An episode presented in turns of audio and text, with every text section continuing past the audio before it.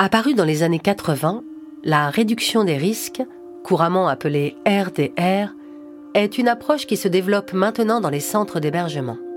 Son but Garantir l'accueil inconditionnel des personnes ayant une addiction, tout en préservant un cadre sécurisant pour tous, personnes accompagnées comme professionnels. C'est un travail au long cours qui nécessite d'adapter posture, outils et cadres institutionnels pour ne plus exclure les plus exclus. Vous écoutez La réduction des risques au service de l'accueil inconditionnel, le podcast de la Fédération Addiction et de la Fédération des acteurs de la solidarité qui donne la parole aux professionnels et nous entraîne à leur côté pour mieux débattre, apprendre et inventer ensemble des solutions. Épisode 1. Dans l'impasse. Que ce soit au Canada ou, en France, euh, il y a trop de, problèmes euh, autour de, des consommations de produits et euh, des personnes qui finalement se faisaient barrer la route pour l'accès à l'hébergement ou au logement à cause des addictions. Depuis des années, les centres d'hébergement étaient dans une situation compliquée, pour ne pas dire intenable. L'alcool et les substances illicites y sont en effet longtemps restés interdits. L'intention derrière cette interdiction des consommations était claire et louable, mais dans les faits, la situation semblait dans une impasse. Le fait que euh, durant pas mal de temps, la question notamment de l'alcool dans, les locaux euh, était une problématique et était euh, mise en avant sous une forme d'interdiction. le constat qu'on a pu avoir de tout ça, c'est que à la fois les gens consommaient fortement de l'alcool avant de rentrer dans les structures, et ce qui faisait que euh, assez souvent on avait des problèmes de comportement parce que les personnes étaient suralcoolisées, sachant qu'elles ne pouvaient pas consommer au sein de la structure, et même dans certaines structures, euh, elles ne pouvaient pas ressortir de la structure une fois qu'elles y étaient rentrées. Les gens du coup consommaient fortement et avec tous les impacts qu'il peut y avoir, temps sur le comportement, mais aussi sur tous les risques de chute, beaucoup beaucoup de risques derrière tout ça. Les risques. Voilà ce avec quoi travaillent quotidiennement les personnels des centres d'hébergement. Des risques au premier rang desquels on trouve la mise en danger physique pour les résidents eux-mêmes. Les résidents, euh, évidemment, tentaient de, respecter euh, l'interdit qui leur était posé, et pour compenser, ils consommaient massivement et en très peu de temps avant l'entrée dans, dans la structure. Donc, ce qui occasionnait euh, évidemment des, des, ivresses massives euh, peu de temps après, mais alors à l'intérieur de la structure, et qui, euh, évidemment, bagarre, violence, mise en danger et détérioration de, de, de l'ambiance qui aurait été plus propice dans la, dans la collectivité. Et donc, on a, ils étaient très préoccupés par plusieurs de leurs résidents qui avait des, euh, des, alcoolisations très très importantes, où il y avait une, une réelle mise en danger euh, à court terme euh, par les bagarres, par la violence qu'ils connaissaient au sein de la structure ou à l'extérieur, mais aussi à terme par des les problématiques hépatiques qui étaient à craindre, des évolutions vers les, vers les, les cirrhoses et par un certain nombre de troubles neurologiques aussi qui pouvaient survenir. Donc ils étaient réellement préoccupés. Mais cette mise en danger liée à l'interdiction de la consommation dans les centres d'hébergement concernait aussi les personnes en charge de les accompagner. Il y avait aussi ce qu'on avait pu repérer, euh, un risque à la fois pour le public accueilli et pour le, personnel.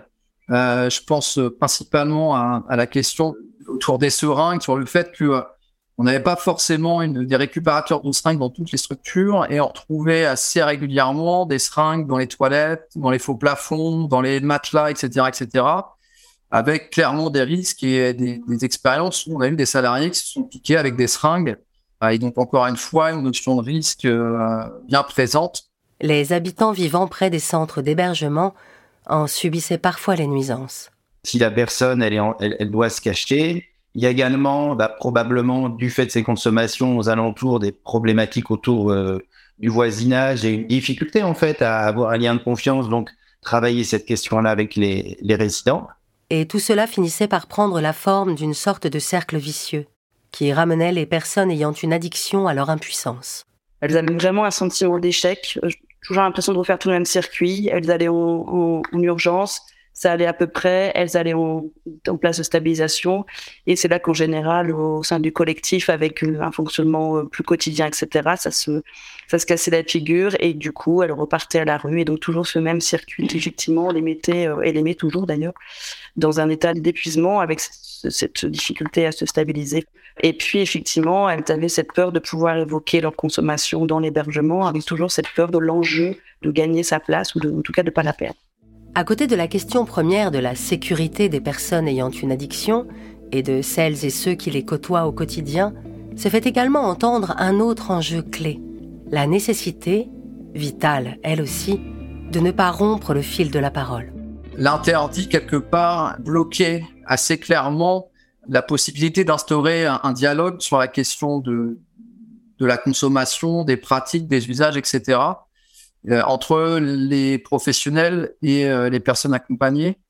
Et ça, ça posait problème dans l'accompagnement social de façon globale, puisqu'il y avait toujours un peu au-dessus de nous euh, cet interdit qui rendait pas facile la relation d'aide, en tout cas sur cette question des addictions.